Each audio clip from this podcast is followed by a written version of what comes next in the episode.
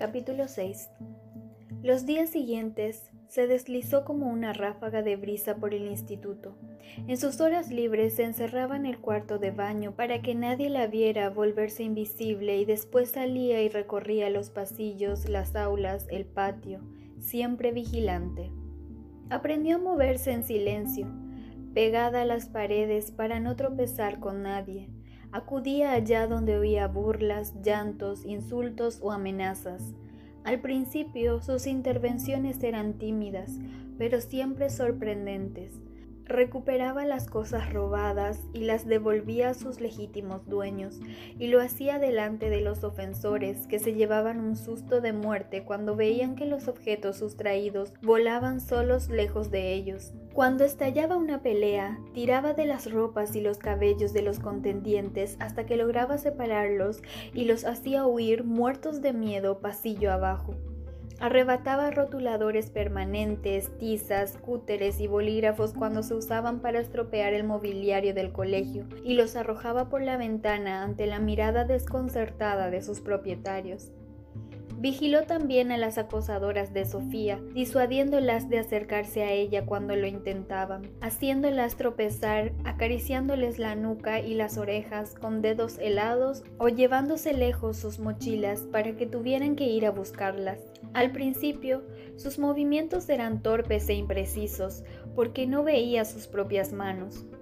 Con el tiempo, sin embargo, sus acciones se volvieron más certeras y eficaces. Todavía no se atrevía a enfrentarse directamente a los agresores más fuertes o de más edad, pero se las arreglaba para entorpecerlos cuando trataban de molestar a alguien o de castigarlos de algún modo si no conseguía detenerlos a tiempo. Un día, sin embargo, estuvo a punto de ser descubierta. Había sorprendido a un estudiante de primero de bachillerato acosando a una compañera en un pasillo. Era obvio que quería ligar con ella. La chica repetía que no estaba interesada, y él insistía e insistía, acorralándola contra la pared e invadiendo su espacio vital. Tina se acercó, agarró al don Juan por la oreja y tiró de él. ¡Ay! se quejó este. ¿Qué demonios? Se quedó de piedra al no ver a nadie a su lado. Quiso volverse hacia su compañera, pero Tina lo aferró de nuevo, esta vez de la oreja derecha, y estiró con ganas. Cuando logró hacerlo retroceder, lo soltó para que comprendiera qué era lo que quería, pero el chico tenía pocas luces. Se volvió hacia todos lados, desconcertado, y luego miró acusador a la otra chica. ¿Cómo has hecho eso? Ella negó con la cabeza muy asustada. El chico miró a todos lados suspicaz y se dispuso a retomar lo que había dejado a medias. Pero Tina no se lo permitió. Primero tiró de una oreja, luego de otra, después del cuello de la camisa, una y otra vez, haciendo oídos sordos a las quejas y protestas de su víctima, hasta que logró separarlo de la chica, que aprovechó la distracción para salir huyendo. Su pretendiente, furioso, lanzó un manotazo al aire y golpeó a Tina en plena cara. Ella retrocedió con un gemido, aturdida. El chico lanzó un grito de triunfo. He tocado algo. Aquí hay algo. ¿Lo veis? ¿Lo habéis visto? Preguntó a un grupo de compañeros que se acercaban intrigados. ¡Ey! ¿Lo habéis visto? insistió. Los otros contemplaron desconcertados cómo aquel lunático, con las orejas completamente rojas, bailoteaba en medio del pasillo moviendo los brazos como si fuera un molino de viento, a la casa de algo que nadie más podía ver. Tina se retiró discretamente, sorteó como pudo a la gente del pasillo y se alejó de allí. Cuando se volvió visible, se miró en el espejo del baño y descubrió que tenía rojo el pómulo izquierdo, donde su contrincante la había golpeado. Se frotó con cuidado, prometiéndose a sí misma que sería más cautelosa en lo sucesivo. Por descontado, todo aquello había terminado por despertar las sospechas de Salima. Al principio la chica no había concedido importancia al hecho de que Tina pasase todos los recreos en la biblioteca, según le dijo, para hacer las tareas pendientes porque por las tardes entre la niña y el gimnasio apenas tengo tiempo de estudiar. La propia Salima estaba también ocupada con el periódico y aprovechaba los recreos para entrevistar a la gente o recabar la información que necesitaba para sus reportajes, por lo que apenas prestó atención a las ausencias de su amiga. Sin embargo, no había tardado en descubrir que, a pesar de sus buenas intenciones, Tina iba cada vez peor en los estudios. Se ofreció ayudarla, pero ella le puso todo tipo de excusas y le dijo que no hacía falta, que solo necesitaba habituarse al nuevo horario y que se las arreglaría sola. Salima sabía que todas las tardes hacía de canguro de la pequeña Ana María y además los lunes y miércoles empalmaba con las clases de Jiu-Jitsu, pero parecía compensarlo con los ratos que pasaba en la biblioteca, no solo durante los recreos, sino también antes y después de clase. Hacía ya tiempo que Salima no coincidía con ella aquellas horas, porque Tina madrugaba más para poder entrar en el instituto en cuanto abrían la puerta, y siempre se quedaba un rato extra al acabar las clases. Salima llegó a preguntarse cuándo comía, si es que comía alguna vez. Su amiga estaba perdiendo peso, eso era evidente, pero tenía la sensación de que se debía más al ejercicio físico que a la falta de alimentación. En las clases de deporte se mostraba más ágil y resistente y a Salima no le parecía que estuviese pasando hambre. En realidad, Tina iba a su casa a comer todos los días como siempre. No se atrevía a llamar la atención de su madre con más cambios de rutina. Sin embargo, se volvía invisible cuando salía del instituto para mezclarse con los demás estudiantes sin que nadie se percatara de su presencia. Salima tenía la impresión de que Tina le ocultaba algo, pero no encontraba tiempo material para tratar de averiguar qué era. El instituto andaba muy revolucionado en las últimas semanas. Circulaban rumores sobre espíritus y sucesos paranormales, y su instinto le decía que allí había una historia que contar. No la relacionaba, sin embargo, con las nuevas costumbres de Tina. Suponía que el secreto de su amiga se refería a algo más mundano y quizá más sórdido, y creyó ver confirmadas sus sospechas cuando le vio la cara aquella mañana en clase de ciencias sociales. Pero Tina, ¿qué te ha pasado? ¿Cómo te has hecho eso? Ella se llevó la mano inconscientemente hacia su rostro lesionado. Uf, esto. Nada, un pequeño accidente ayer en clase de Jiu-Jitsu. Salima se la quedó mirando. Mientes fatal, ¿sabes? ¿Por qué dices eso? protestó ella. Salima detectó que aunque tratara de hacerse la indignada, se sentía inquieta e insegura. Porque esta mañana al llegar al instinto no lo tenías. Tina respondió con una risa nerviosa. ¿Será uno de esos moratones que tardan unas horas en aparecer? Está rojo, Tina. Esto es de ahora mismo. Ah, venga, ya ves fantasmas donde no los hay. ¿Tú también estás con el rollo ese de los fantasmas? Pero no pudieron seguir hablando porque el profesor les llamó la atención y tuvieron que centrarse en la clase. Salima se quedó convencida de que había alguien que acosaba o maltrataba a su amiga en el instituto y estaba especialmente preocupada por el hecho de que ella no se lo quisiese contar. Tina, por su parte, la evitó todavía más, alarmada ante la posibilidad de que Salima llegase a descubrir su secreto. Una parte de ella creía estar todavía viviendo un extraño sueño. Temía que, si lo compartía con su amiga, descubriría que nada de aquello era real y que se estaba volviendo loca sin darse cuenta. Pero lo cierto era que le gustaba su nuevo papel de justiciera en la sombra. Le encantaba dar su merecido a los abusones, asustarlos un poquito, hacer que se tambalearan en aquella posición de poder que habían conquistado por la fuerza, a base de hostigar y amedrentar a los demás. Le hubiese gustado poder compartir aquellas historias con Salima, reírse juntas, sentir que podían hacer que las cosas volvieran a su lugar pero el éxito de su empresa se basaba precisamente en que nadie sabía quién o qué era aquella fuerza invisible. Sin embargo, no tuvo más remedio que plantearse que quizás estaba arriesgando demasiado. Por todo el instituto se hablaba ya de las cosas extrañas que pasaban y hasta los profesores se permitían bromear sobre ello. Vaya, ahora no encuentro las fotocopias que os iba a repartir, dijo el de lengua un par de días más tarde mientras revolvía su maletín. Y juraría que las había traído. Habrá sido el poltergeist, añadió de buen humor. Algunos alumnos le rieron la gracia. Otro preguntó, ¿qué es un poltergeist? Un fantasma toca pelotas como tú, le replicó un compañero, y en esta ocasión la carcajada sí fue general. Pero Tina se sentía indignada. ¿Fantasma toca pelotas? se dijo. ¿Qué se han creído? Reconoció, sin embargo, que quizá había llegado la hora de echar el freno. Tenía la sensación de que los alumnos conflictivos se cortaban un poco más a la hora de causar problemas, pero también había algunos tan aterrorizados que habían dejado de asistir al instituto. Por otro lado, la gente estaba cada vez más alerta. Tarde o temprano alguien tropezaría con ella, descubriría que era corpórea y Tina se estremecía cada vez que imaginaba a sus compañeros organizando la Casa del Fantasma por todo el instituto. Se reprimió pues y se esforzó por ser todavía más discreta. Seguía interviniendo aquí y allá, pero siempre procuraba que no hubiese demasiados testigos y también priorizaba y seleccionaba, y pasaba por alto algunas escenas o comportamientos que la indignaban, pero que no podía detener si quería seguir manteniendo el secreto de su identidad. Hubo un acontecimiento, sin embargo, en el que no pudo evitar intervenir. No fue en el instituto, en realidad, sino en el parque cercano. Tina volvía a casa después de dejar a Ana María con su madre.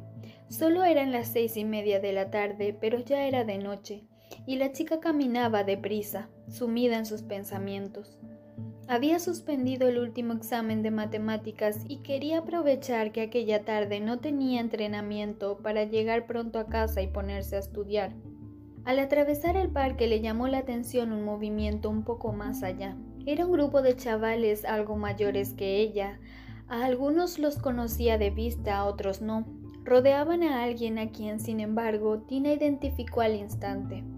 Se trataba de Juanjo, su compañero de la clase de Jiu-Jitsu, y no parecía estar disfrutando con la compañía.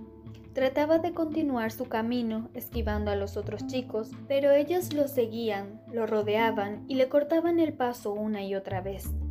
Tina dudó. Hasta aquel momento nunca había actuado fuera del instituto, un espacio conocido que tenía más o menos controlado porque si el instituto ya le parecía aterrador a veces, el mundo que había más allá la superaba por completo.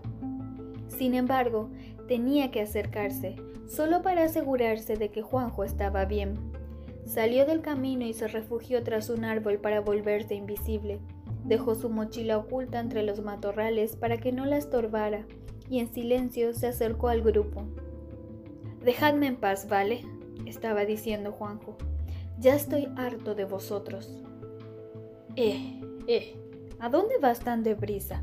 replicó uno de los chicos, un chaval fornido y rubio con el pelo cortado a cepillo.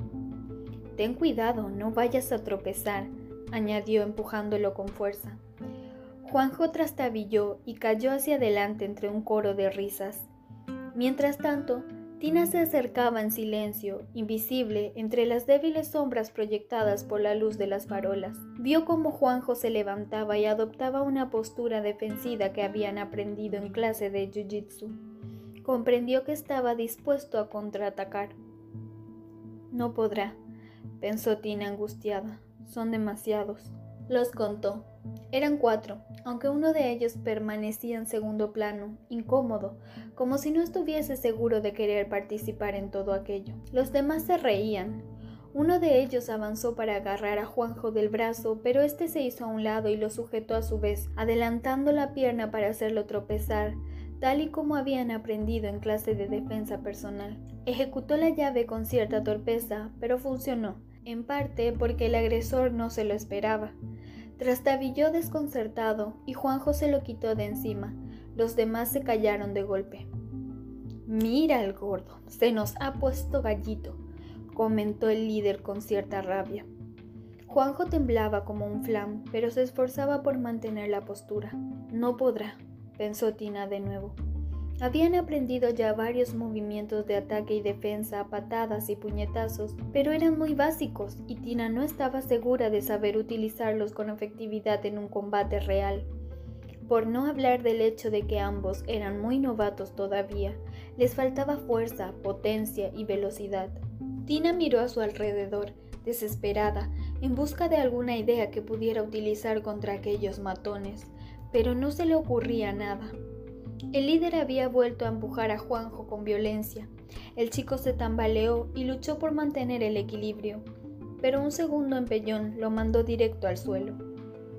Tina se deslizó entre ellos en silencio, dispuesta a intervenir, pero sin saber todavía cómo.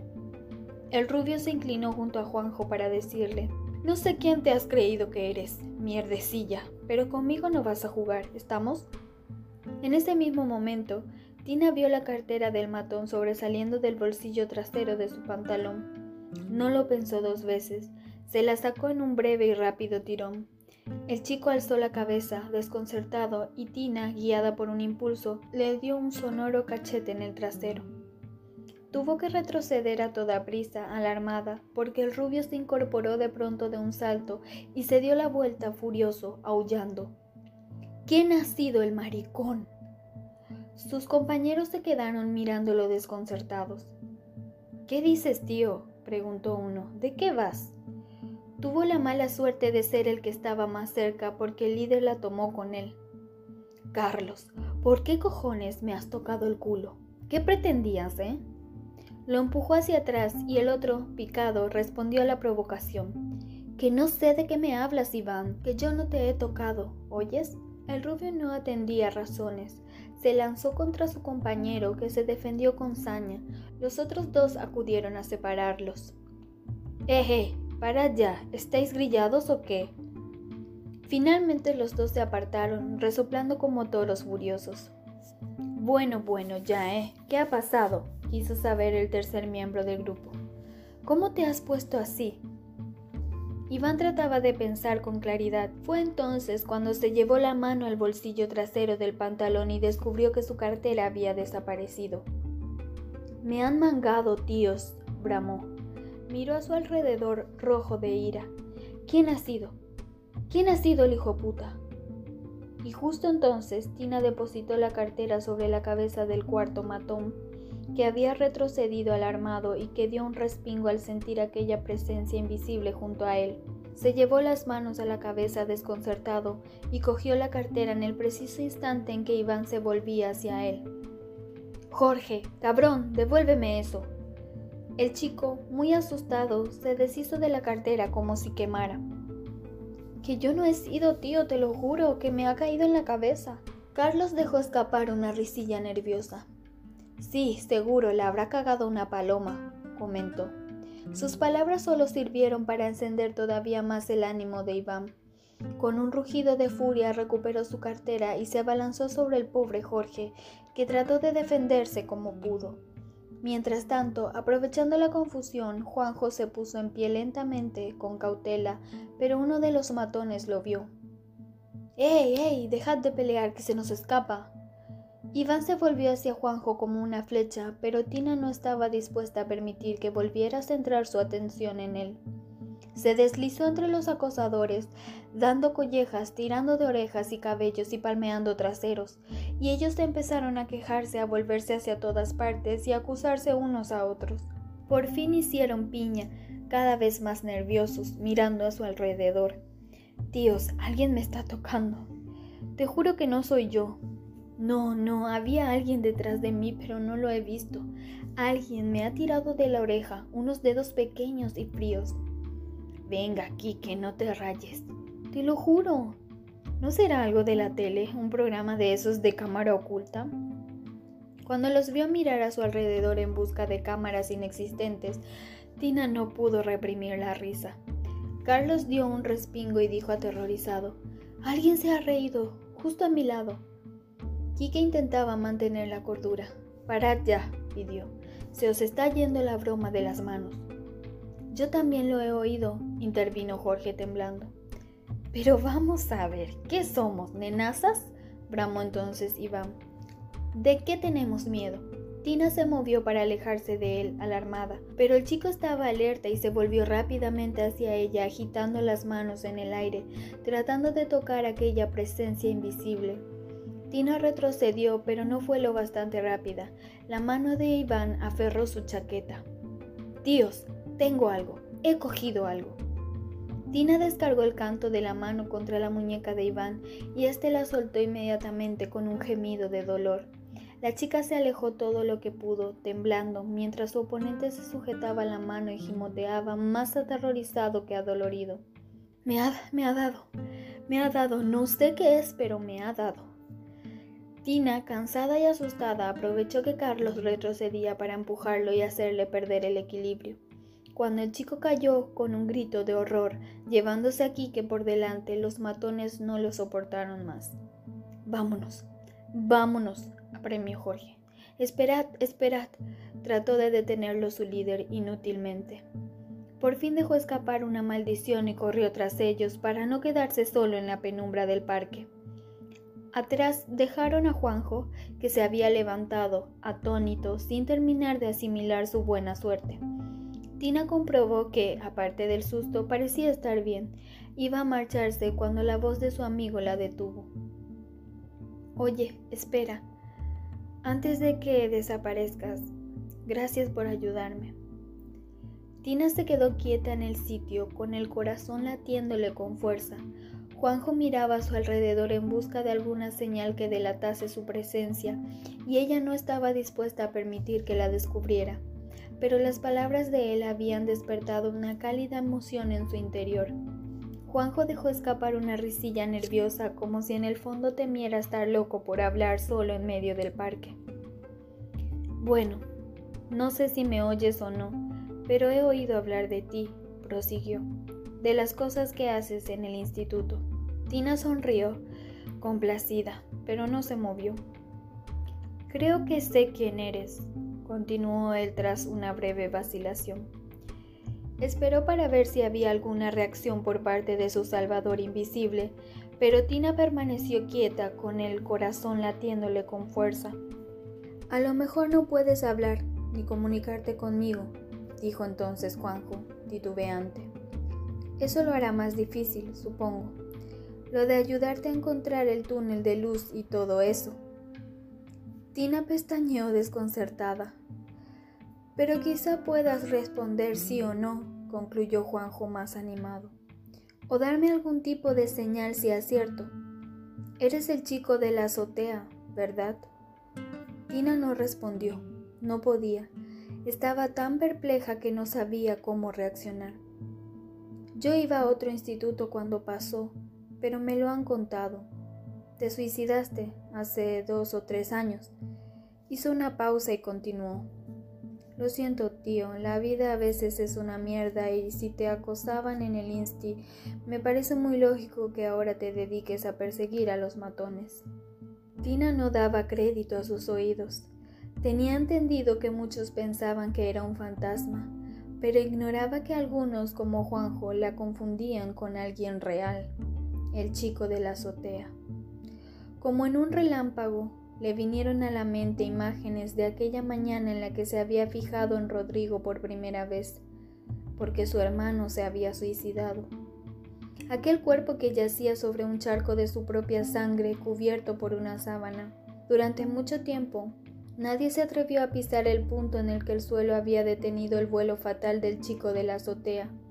Ahora la gente pasaba por encima sin pensar, sin recordar. Tina respiró hondo. Jamás se habría imaginado que alguien la tomaría por el fantasma del hermano muerto de Rodrigo. Sintió náuseas y retrocedió, aturdida. Juanjo notó el movimiento y se volvió hacia el lugar donde la había percibido. Sabía que seguías ahí, dijo nervioso de pronto. No te enfades, ¿eh? Solo quiero ayudarte. Tina no pudo soportarlo más, echó a correr sin importarle que sus zapatillas hicieran ruido sobre la grava del parque. Oyó la voz de Juanjo tras ella llamándole, llamando al chico de la azotea en realidad. Pero no se detuvo. Regresó un rato más tarde, ya visible, para recuperar la mochila que se había dejado entre los arbustos y se sintió muy aliviada al comprobar que seguía allí, no había ni rastro de Iván y sus amigos, y Juanjo también se había marchado. Cuando llegó a casa era tan tarde que su madre le dio una bofetada por preocuparla sin necesidad, pero Tina apenas reaccionó. Tal vez, de tanto fingir que era un fantasma, estaba transformándose poco a poco en uno de ellos.